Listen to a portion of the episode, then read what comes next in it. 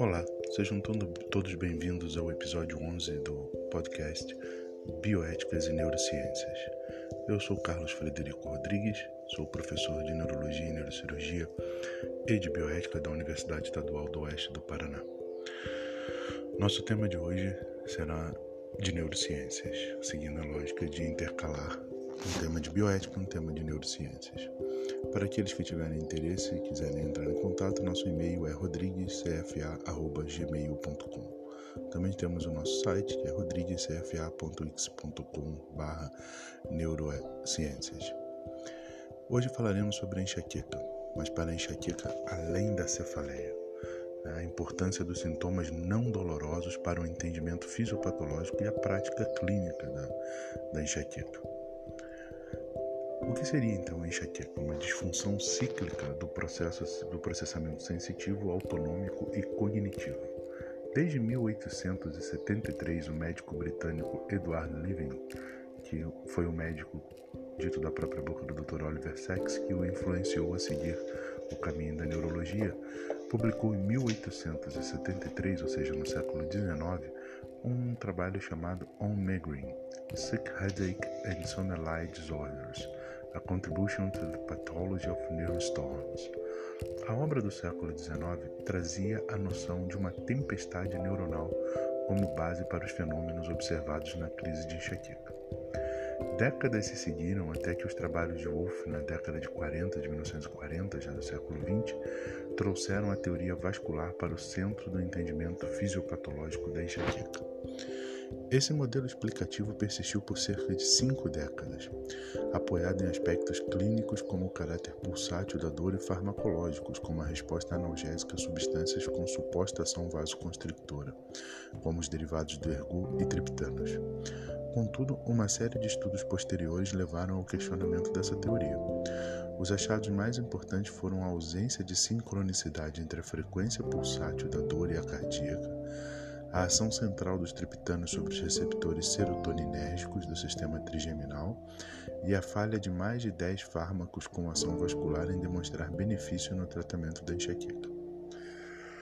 Nas últimas décadas, um importante avanço na compreensão fisiopatológica foi impulsionado por estudos de neuroimagem e pela descoberta de peptídeos como o CGRP, né, Calcitonin Gene Related Peptides, e o PACAP.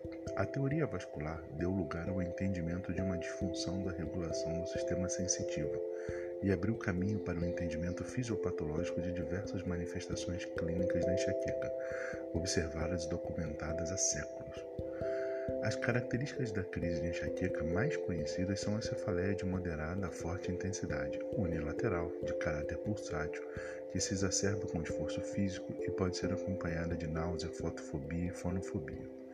Mas as manifestações clínicas da crise vão muito além dos sintomas cardinais, que compõem os critérios diagnósticos da doença pela atual classificação internacional das cefaleias. Chamados de prodrômicos, os sintomas não dolorosos das crises podem iniciar de 4 a 72 horas antes da fase da cefaleia e por vezes se estendem por horas e dias após seu fim. Entre eles destacam-se a fadiga, a sonolência, dificuldade de concentração, alteração do humor, irritabilidade, bocejamento, avidez por alimentos, comumente os doces, fotofobia, fonofobia, náuseas, sintomas autonômicos cranianos, lacrimejamento, rinorreia e sensação de preenchimento dos seios paranasais e até mesmo desconforto cervical. Gatilho ou sintoma premonitório? Como e onde a crise de enxaqueca tem início ainda é uma questão a ser elucidada.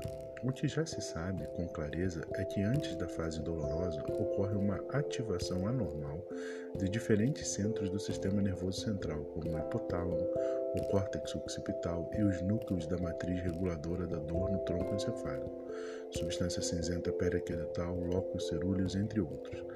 Na prática clínica, é comum ouvir relatos de pacientes convencidos sobre gatilhos exógenos para crises, como a ingestão de alimentos específicos, como chocolate, dias ensolarados, ambientes barulhentos e odores intensos, como os perfumes. Entretanto, essa associação carece de evidências experimentais que confirmem uma relação causal. O estresse é outro componente frequentemente apontado como gatilho. Um estudo prospectivo questionou tal associação ao evidenciar que a redução do estresse foi um melhor preditor de crise que o seu aumento. Esse descompasso entre os relatos dos pacientes e as evidências experimentais aponta para a possibilidade de uma explicação alternativa para essa associação.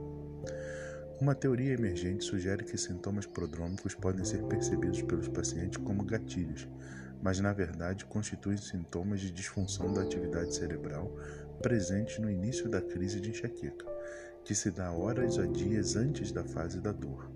A relação temporal favoreceria a conclusão equivocada de uma relação causal. Um estudo evidenciou que fatores frequentemente percebidos como gatilho, luminosidade, ingestão de alimentos específicos e cheiros foram mais comumente relatados justamente por pacientes que mais apresentavam sintomas prodrômicos de fotofobia, avidez por alimentos e osmofobia. O papel da neuroimagem funcional. O uso de tomografia computadorizada por emissão de pósitrons, PET, em crises induzidas por nitroglicerina demonstrou a ativação do hipotálamo, do núcleo dorsolateral da ponte e de diversas áreas corticais durante a fase prodrômica da crise de enxaqueca. A ativação cortical do giro do símbolo anterior se correlacionou alterações cognitivas e a ativação hipotalâmica se correlacionou com um bocejamento, aumento da sede e poliúria. A ativação do córtex occipital foi mais comum em pacientes com fotofobia, e a ativação do núcleo do trato solitário se correlacionou com a presença de náuseas. Outro trabalho realizou ressonância magnética funcional de encéfalo em uma paciente diariamente por 30 dias consecutivos. O objetivo era correlacionar alterações dinâmicas às crises da enxaqueca. A paciente apresentou três episódios de crise no período, e em cada um deles foi possível observar a disfunção hipotalâmica iniciada até um dia antes dos sintomas dolorosos. A ativação hipotalâmica associou-se à ativação do núcleo do trato espinhal do trigêmeo. Disfunção cognitiva e comorbidades psiquiátricas. Depressão e transtorno de ansiedade generalizada são comorbidades psiquiátricas de alta frequência entre pacientes com enxaqueca. Essa relação é sabidamente bidirecional e alguns estudos apontam para uma possível raiz genética comum. A ligação da matriz de regulação da dor com o sistema límbico parece ser uma pista para o entendimento dessa associação clínica. Estudos de ressonância funcional evidenciam conexão do córtex do símbolo anterior com a substância cinzenta periaquedutal e ativação anormal de ambos durante a crise de enxaqueca. Outra evidência importante nessa direção é a disfunção da conexão entre sistema límbico e núcleos do tronco cefálico, observadas mesmo no período interictal nos pacientes com enxaqueca. Implicações clínicas do entendimento fisiopatológico dos sintomas não dolorosos na enxaqueca. Do ponto de vista biológico, as evidências emergentes sobre a fisiopatologia da enxaqueca como uma doença de processamento sensitivo ampliaram o leque de possíveis alvos terapêuticos. No tratamento preventivo, observamos a chegada dos anticorpos monoclonais antagonistas do CGRP. O PACAP é outro peptídeo extensamente estudado como possível alvo terapêutico.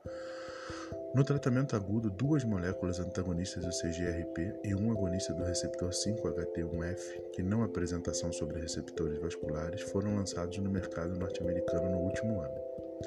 Todavia, é na prática clínica que esse novo conceito fisiopatológico encontra importância mais imediata. Ao esclarecer a correlação dos sintomas não dolorosos com as alterações biológicas na enxaqueca evidenciadas por exames de neuroimagem funcional, essas evidências esvaziam o foco terapêutico em limitações comportamentais que carecem de comprovação científica de benefício. Sem necessidade de restrições alimentares específicas e compreendendo que luminosidade, sons e odores são parte dos sintomas e provavelmente não têm qualquer relação com a causa da doença, os holofotes do plano terapêutico se voltam agora para medidas que, de fato, possam transformar a qualidade de vida desses pacientes. Como sempre, a, a neurologia, a neurocirurgia é um campo vasto para pesquisas e para novas descobertas. Espero que tenham gostado do podcast. Até o nosso próximo encontro, muito provavelmente com o tema de bioética. Um forte abraço e um bom fim de ano a todos.